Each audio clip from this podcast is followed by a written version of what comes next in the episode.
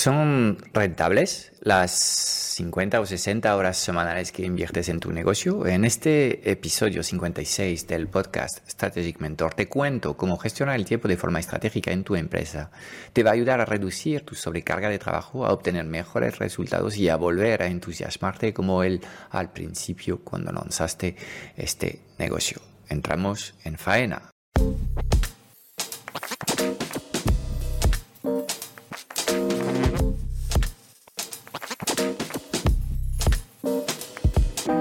90% de las preguntas que tienes hoy como emprendedor en el mundo digital se centran alrededor de una única pregunta. ¿Cómo diseñar una comunicación tan poderosa para poder atraer a las personas correctas hacia tu plataforma digital y venderles sin apenas esfuerzo? Sin un marketing que conecta, no conseguirás transformar a nadie. Esta es nuestra misión, que conectes con tu esencia para que encuentres tu voz y atraigas de forma natural a los clientes ideales que quieres ayudar. Bienvenido en el podcast Strategic Mentor. Te enseñamos el arte de poner tus talentos a brillar para ayudar a los demás.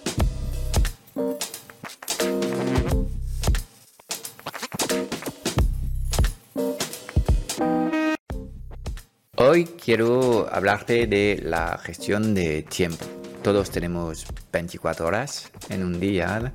Normalmente usamos un tercio de estas 24 horas para dormir, para recargar baterías, otro tercio eh, para trabajar y un tercer tercio para disfrutar de la vida, para los nuestros, para ti, para tu familia. Esta es la teoría. En la práctica, eh, el mundo moderno hace que muchas personas están dedicando más tiempo en el bloque del trabajo y estas ocho horas eh, inicialmente planteadas para trabajar se transforman con transporte en 10 y a veces con eh, proyectos puntuales en 12 o 14, 15 horas diarias y obviamente el tiempo que tienes para vivir se reduce. No obstante, podemos ver que hay mucha diferencia entre algunos, algunas personas y otras. Parece que hay personas como hiperproductivas y otras que, bueno, no producen tanto a lo largo de un día y sobre todo solo tienen la capacidad de producir cuando se sienten bien y a lo mejor esto puede ocurrir tres o cuatro veces al mes, lo cual hace que si ampliamos el periodo de observación, la productividad general de esta persona no es muy destacable. Ok, vamos a tratar de entender por qué pasan estas cosas y vamos a hablar en este episodio de eh, em, gestión de tiempo y gestión de prioridades. Primero y antes de nada, em, creo que hay dos modos de eh, operar. Está el modo de planificación versus el modo de eh, improvisación. Y en los negocios improvisar no es lo mejor que puedes hacer. Entonces, eh, no empieces a pensar, a ejecutar o a producir lo que sea sin haber definido una hoja, de ruta y haber dado, dado al menos algunas horas en plantearte cuáles son las opciones que tienes para realizar esta trabajo y cuáles serían los pasos que tienes que dar para implementar o realizar este proyecto. Esta fase es una fase de preparación necesaria que te permite anticipar problemas, te va a permitir desarrollar también eh, varias opciones para resolver eh, un problema, eh, porque hay varios caminos que te llevan a la misma solución. Y sobre todo cuando no tienes respuestas, hacer este trabajo te permite activar el sistema reticular activador ascendente. ¿Qué diablo es esto? Bueno, es lo que pasa en tu mente cuando le dices a tu cerebro de poner el radar en marcha. Por ejemplo, el día en el que eh, me anunció mi exmujer que íbamos a ser padres de mellizas, eh, empezó a ver mellizas en todos rincones, en las calles. ¿Por qué? Porque mi cerebro ya estaba activado para detectar estas cosas. Entonces, es realmente lo que es la gran utilidad de hacer un plan, es de activar tu cerebro a estas cosas. Y muy a menudo no tenemos todas las respuestas en el momento de hacer la planificación o creemos tener respuestas que al final la, en el camino nos vamos a dar cuenta que eh, los planteamientos iniciales eran erróneos. Eh, y es por eso que muy a menudo se dice que ningún plan resiste más que cinco minutos de realidad. Pero eh, hacer esta reflexión previa es fundamental y obviamente va a permitirte ser mucho más productivo luego. ¿eh? Es el típico caso de, um, ya no me acuerdo quién, quién dijo esta, esta cita, pero si dispones de cuatro horas uh, de preparación antes de, um, de cortar un árbol, eh, tienes una hacha, pues mm, dedicaré tres horas y media a afilar el hacha y luego pues te das media hora para tumbar el árbol. Bueno, uh, es, es uh, yo creo que una metáfora muy, muy válida cuando hablamos de productividad. A ver, eh, ¿qué es exactamente la productividad? La productividad no es lo que eh, eh, entienden los emprendedores.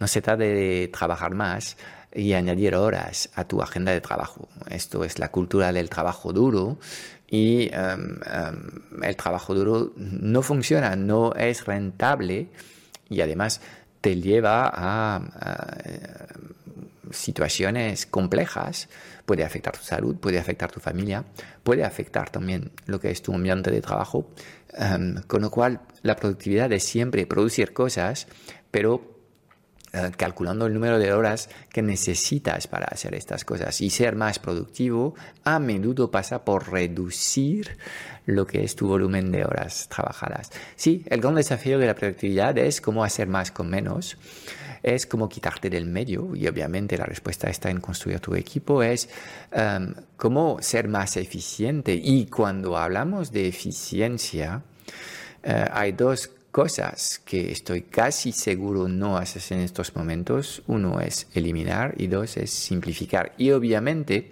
forma parte de tu capacidad de producir más outputs a un nivel de calidad que no será demasiado degradado, ¿vale?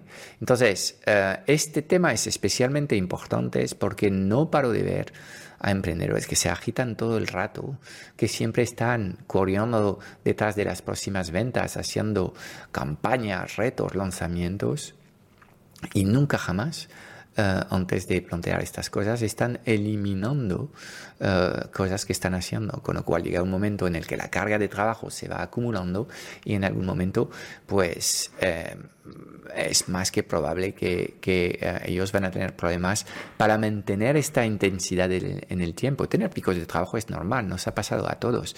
Que los picos de trabajo se transforman en la norma y que estés haciendo 12 horas al día sin tener ni siquiera una hora para comer, ni siquiera 5 minutos para ir a, mear entre, entre dos reuniones, eh, hay aquí un problema profundo. ¿okay? Entonces, ¿cuáles son los secretos de la hiperproductividad? Yo veo varios. primero, a las personas hiperproductivas no hace falta motivarlas. Eh, ellos han cambiado motivación por disciplina. Ellos son capaces de hacer cosas 365 días al año con o sin ganas. Ellos ya no necesitan sentirse bien para producir. Entonces, esto es, es, es uno de los elementos que encuentro en todas las personas que están súper productivas. Estas personas normalmente eh, tienen también un afán de superación y eh, les gusta desafiarse un 1% más todos los días. Obviamente, si haces esto durante 365 días, eh, la palanca de, de, mejora o de crecimiento que vas a activar es casi de un 37%. Eh, en valor absoluto, si empiezas con 1 y mejoras un 1% cada día durante 365 días, terminas con 37 y habrás mejorado mucho lo que es la capacidad de ejecución de tu negocio. Todas estas personas han trabajado su gran porqué, han alineado su visión del futuro y de su vida con sus actos y han logrado un equilibrio emocional que les permite producir todos los días de forma consistente. Acuérdate que son uh, tus uh, pensamientos que controlan lo que es tus resultados, tu capacidad de producción, con lo cual siempre y cuando estás alineado en la visión de lo que estás haciendo y además te centras en cosas que te entusiasmen, obviamente ser productivo es mucho más fácil. Con lo cual, um, um, a mí me parece Um, un espejismo, literalmente, tratar de resolver problemas de productividad cuando realmente la cosa raíz de todos estos problemas es esto que estoy compartiendo contigo. Entonces, si no estás motivado por el trabajo que estás haciendo, hay que escuchar este mensaje, esta procrastinación crónica que, de la que sufres. viene con algo de información para ti, tienes que reflexionar sobre lo que estás haciendo y por qué lo estás haciendo. Una vez que has arreglado este aspecto fundamental de la hiperproductividad, ya puedes poner el foco en lo más productivo.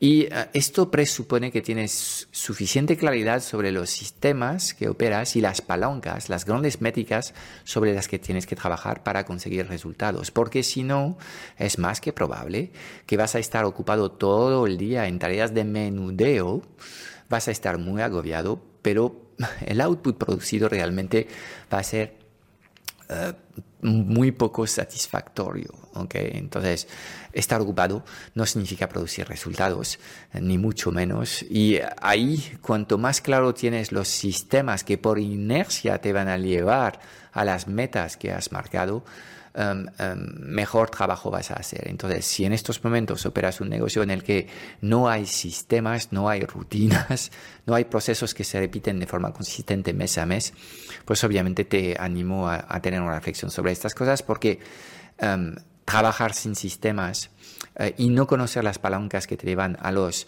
a los resultados que deseas, obviamente va a ser que tu productividad, eh, tu nivel de productividad va a ser menor.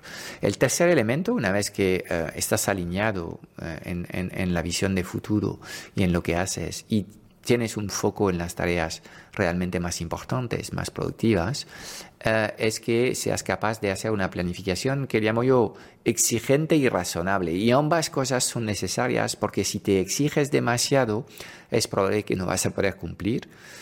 y esto genera una serie de emociones negativas que hace que es probable que pierdas algo de momentum, con lo cual tienes que exigir, pero hay que ser razonable porque a nadie le gusta terminar el día con una derrota durante 365 días al año, con lo cual eh, habrá que encontrar lo que es eh, em, lo correcto de exigirse cada día y para mí lo que suele funcionar bien es exigirme tres cosas importantes cada día.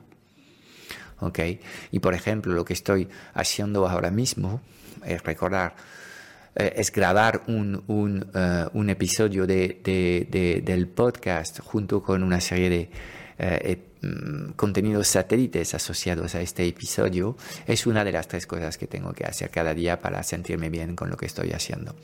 Luego, otro de los elementos fundamentales es de no negociar nunca con tu calendario y eh, a veces tendrás que terminar el día más tarde, pero esto es la mejor forma también de retroalimentar una planificación que has hecho mal y de hacer mejores estimaciones en el futuro. Eh, yo en el trabajo a diario que tengo con el equipo, no soy yo el que pone las fechas, siempre pido a la gente que pongan sus fechas porque de, estas de esta forma les entreno a que ellos hagan mejores estimaciones de las horas de trabajo necesarias para resolver eh, un asunto. Y en general, cuando tienes todo esto, em, alineamiento, foco en lo más productivo, planificación exigente, razonable y que no negocias con tu calendario, te encuentras con un colaborador A, con un equipo súper productivo. Entonces, em, lo que es fundamental también en este tema de, de la gestión de tu tiempo es de tener claro tus prioridades. ¿Por qué? Porque la gestión de proyecto es la gestión de problemas. Siempre tienes tres parámetros, el dinero, el tiempo y la calidad. Es imposible tener los tres parámetros activados al mismo tiempo. Normalmente, pues eh, dos de ellos eh, dañan el tercero. Si eh, tienes poco dinero y quieres ir rápido, la calidad va a ser mala, etcétera, etcétera. Es un triángulo inestable y no puedes tener las tres palancas al 100% en, en, en ningún momento. Con lo cual, Em, vas a tener que aprender a ser flexible en tu planificación y a ser un poco más antifrágil, realmente a adaptarte a lo que te da cada día y eh, a adaptar lo que, las cosas que, puedes hacer. Esta flexibilidad solo se puede hacer si tienes claro tus prioridades. Y ahí también veo un fallo eh, en muchos emprendedores y empresarios es que no hay ninguna gestión de prioridades y las prioridades en proyectos las puedes analizar con varios criterios. Un criterio básico sería el alcance de tu proyecto, cuántas personas van a estar afectadas por este proyecto, el impacto esperado, es un impacto pequeño, es un impacto mediano, es un impacto grande, si haces estas cosas, además de a cuántas personas es cuál es el impacto. Luego deberías evaluar el grado de confianza que tienes por eh, eh, lograr implementar este proyecto y esto se basa en tu experiencia previa en hacer estas cosas. Eh, y obviamente debías ser cauto cuando te metes en cosas completamente nuevas que nunca has hecho antes. Tu grado de confianza debía ser muy bajo, lo cual debía pues elevar el riesgo que hay en realizar este proyecto. Y luego tienes que medir el esfuerzo requerido. Y ahí de nuevo vamos a la idea de planificar las horas de trabajo para poder básicamente eh, asignar una especie de nota a cada uno de tus proyectos, ¿ok? Eh, y eh, ronquear los proyectos que tienes que hacer en función de el resultado esperado o la probabilidad de que este proyecto se lleve a cabo bien. Es tener muy claro tus prioridades te van a permitir tomar mejores decisiones en el momento de elegir qué, proyecta, qué proyecto acometer en tu proyecto, pero también te va a permitir ajustarte mejor a días complicados, que todos los tenemos, ¿eh? Eh, que nadie se crea que nadie eh, tiene un día malo de vez en cuando y de vez en cuando pues tienes que hacer lo que puedes en un día y tratar de recuperar el retraso que has acumulado. Esto es como un juego en el que al final, esto se mide al final de semana en función de lo que habrás producido. Entonces la gestión de prioridades es absolutamente clave en el momento de eh, ser tú más productivo. En toda esta conversación he hablado de cosas que tienen que ver con los individuos, ¿ok? Eh, cuando hablo de gestión de tiempo, cuando hablo de gestión de prioridades, es algo que eh, tú como, como dueño de un negocio tienes que arreglar tú primero y sin la ayuda de nadie. Esto es un nivel de claridad y de productividad interno al que tienes que llegar tú solito, ¿ok? pero obviamente Vamos a hablar en los próximos episodios también de cómo hacemos para tener un equipo más alineado, un equipo más productivo, un equipo más, eh, más eh, decisivo de alguna forma. Eh, y esto tiene que ver con, con, que el líder también es capaz de comunicar muy bien lo que son los, las metas al, equipo, motivar al equipo para llegar a estas metas y empoderar a sus colaboradores en cada momento. Y para terminar esta reflexión que estoy haciendo sobre gestión de tiempo y prioridades, no quiero dejar de hablar eh, de, de, la inteligencia artificial, porque está en la mente de todos. Estamos viendo que están saliendo un montón de herramientas ahora en el mercado y vemos que realmente estamos viviendo uno de estos momentos cumbre en la vida de, un ser humano en el que las cosas van a cambiar. Entonces, eh, todos tenemos algo de miedo para ir viendo eh, cuál va a ser el impacto de esta inteligencia artificial en, nuestros negocios y en nuestra forma de trabajar.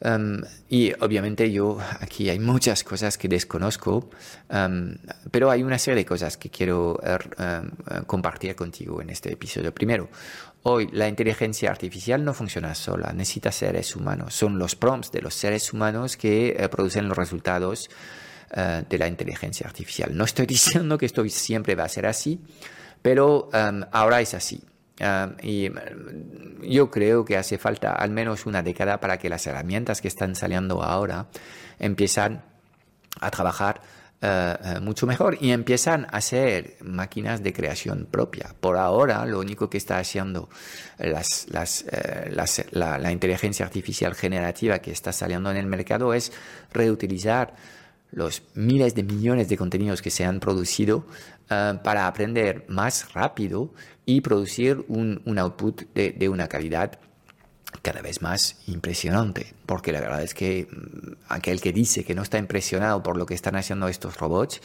pues no lo entiendo muy bien. Yo estoy muy impresionado y a veces literalmente acojonado. Pero eh, vamos a tratar de ver cómo, cómo, esta inteligencia artificial se va a incorporar en nuestros negocios.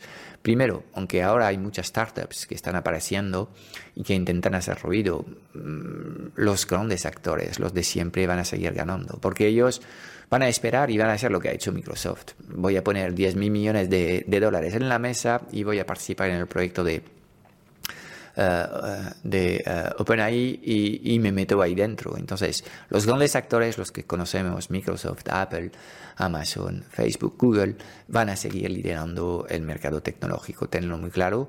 La mejor forma de integrar estas herramientas de, eh, de inteligencia artificial es de forma transparente en las herramientas que ya existen. Con lo cual, todos los que controlan los clientes, como siempre, son los que van a ganar más de este cambio eh, tecnológico. Algunas empresas, obviamente, no van a dar este, este, este viraje y mm, van a tener problemas y pueden perder eh, cuotas de mercado. Esto siempre ocurre, pero en general están mejores preparadas estas empresas, estas grandes empresas, para beneficiarse de esta nueva tecnología. Entonces, pues veo cambios, pero también creo que habrá mucha estabilidad en los actores que conocemos en el mercado. Por lo menos esta es mi visión. Una reflexión más sobre este tema. Eh, en estos momentos, eh, las herramientas de inteligencia artificial que están saliendo en el mercado, para mí, son como un catalizador y un expendedor. ¿Qué quiero decir? Nos permiten hacer más cosas, nos permiten hacer cosas más rápidas, nos permiten elevar los niveles de calidad, pero insisto, siempre eh, hay un equipo humano que gestiona estas herramientas y de hecho eh, creo que una de las tendencias que vamos a ver en empresas es quizás equipos menos grandes, eh, pero de personas quizás más seniors o con más experiencias para poder trabajar eh, eh, con todas estas herramientas y hacer el trabajo de más personas. Entonces, sí, yo creo que de forma absolutamente obvia, la inteligencia artificial va a recortar puestos de trabajo. Eso es obvio. Eh, seguramente lo hará en los, en los recursos menos productivos, en los recursos más básicos. Y ojo, porque esto afecta a mucha gente. ¿eh? no solamente es una guerra entre copywriters y SEOs, esto va a, afectar, va a afectar también a abogados, va a afectar a médicos, va a afectar a mucha gente. con lo cual, Em, preparémonos a esta tendencia de tener equipos más pequeños, equipos de super colaboradores capaces de hacer super cosas. Eh, por ejemplo, con el movimiento no code que, está, eh, que se está desarrollando cada vez más eh, con soluciones online, pues ya no es necesario saber, saber programar sino que teniendo buenas ideas puedes hacer cosas absolutamente locas. Y eh, esto para todas las personas que realmente son proactivas en su mindset, son, son creativas, se cuestionan, les gustan eh, cambiar cosas, estas personas que son personas que llamo yo son adeptas del bricolaje digital, estas personas ahora mismo van a disfrutar más que nunca porque se van a transformar en superhombres, literalmente. Eh, con la ayuda de esta inteligencia artificial. Con lo cual, yo la veo como un aliado. Obviamente, eh, a nivel societal, la inteligencia artificial va también a cuestionar muchas cosas. Eh, si la gente ya no tiene trabajo, pues, ¿cómo hacemos para que la gente viva dignamente? Porque si la gente no vive dignamente, la gente va a bajar en las calles y va a ponerlo todo a, a fuego y a sangre, como está pasando ahora mismo en Francia, con un tema que no tiene que ver con la inteligencia artificial, pero este es un riesgo y hay riesgos también de suplantación de, de, identidad obvios. Si de repente alguien puede simular tu voz, simular eh, tu, tu, figura, tu cara, crear vídeos de ti, pues obviamente esto eh, eh, genera problemas de seguridad muy graves. ¿okay? pueden actuar por ti cuando no eres tú. Y eh, a nivel de la, de, la, información que se difunde en los medios, ya estamos viendo fotos alucinantes de Trump haciendo tonterías generadas por inteligencia artificial, con lo cual más que nunca eh, yo deseo tener un mundo en el que los periodistas hacen su trabajo de comprobar las fuentes de información y no es nada fácil. Y eh, si existen soluciones que ahora van a detectar cosas producidas por inteligencias artificiales, también saldrán soluciones al mercado para eh, encriptar los resultados producidos por inteligencia artificial, de tal forma que siempre quedarán algo de duda. Con lo cual, y volviendo al tema que nos corresponde hoy, cuando hablamos de gestión de tiempo y de prioridades, yo creo que ahí um, um, um, la inteligencia artificial no va a sustituir el ser humano en uh, la gestión de, las prioridades y en la planificación de lo que hay que hacer en un día o en una semana. Donde sí veo que puede ayudar muy mucho la inteligencia artificial es en mantener el foco y es en ser mucho más productivos, redactando correos, respuestas automáticas, entrenando eh, esta, esta inteligencia artificial a responder al 80% de las tareas menos creativas que tienes que hacer en un día y que al final sí son rutinarias y se pueden eh, automatizar. ¿Ok? Vale, pues hasta aquí hemos llegado para este episodio 56. Te he hablado de gestión de tiempo y de prioridades y he terminado hablando de la inteligencia artificial porque sé que este tema es un tema que te interesa y quizás te preocupa un poco. Es todo para hoy. Espero haberte dado claridad en un mundo digital cada vez más confuso y agitado sobre los qué y los porqués. Si buscas los cómo, porque quieres que te ayudemos a acelerar la facturación de tu negocio o a escalar tus resultados con tu equipo A, echaré un vistazo a nuestro Club Strategic Mentor en www.clubstrategicmentor.com. Y déjame darte tres razones de peso para apuntarte. Cada semana en el club vas a recibir una píldora estratégica de implementación rápida para ayudarte a clarificar tu visión, gestionar mejor tu energía, tu equipo y tus operaciones. También tendrás acceso a una sesión de coaching grupal a la semana para volver a, a recargar tus baterías y a enfocarte en lo importante y tendrás acceso a un foro de conversaciones de mucho valor generado por la mejor comunidad de mentores en habla hispana. Mira, no hay nada que no sepas, tan solo hay cosas que no haces. Y en el Club Strategic Mentor trabajamos las fundaciones que no se ven y que encontrarás en el 100% de los negocios visibles y memorables del mundo digital. Y además te acompañamos de forma holística en todas las facetas de tu vida, visión, energía, productividad, negocios, relaciones, dinero y propósito. Te espero dentro en www.clubstrategicmentor.com.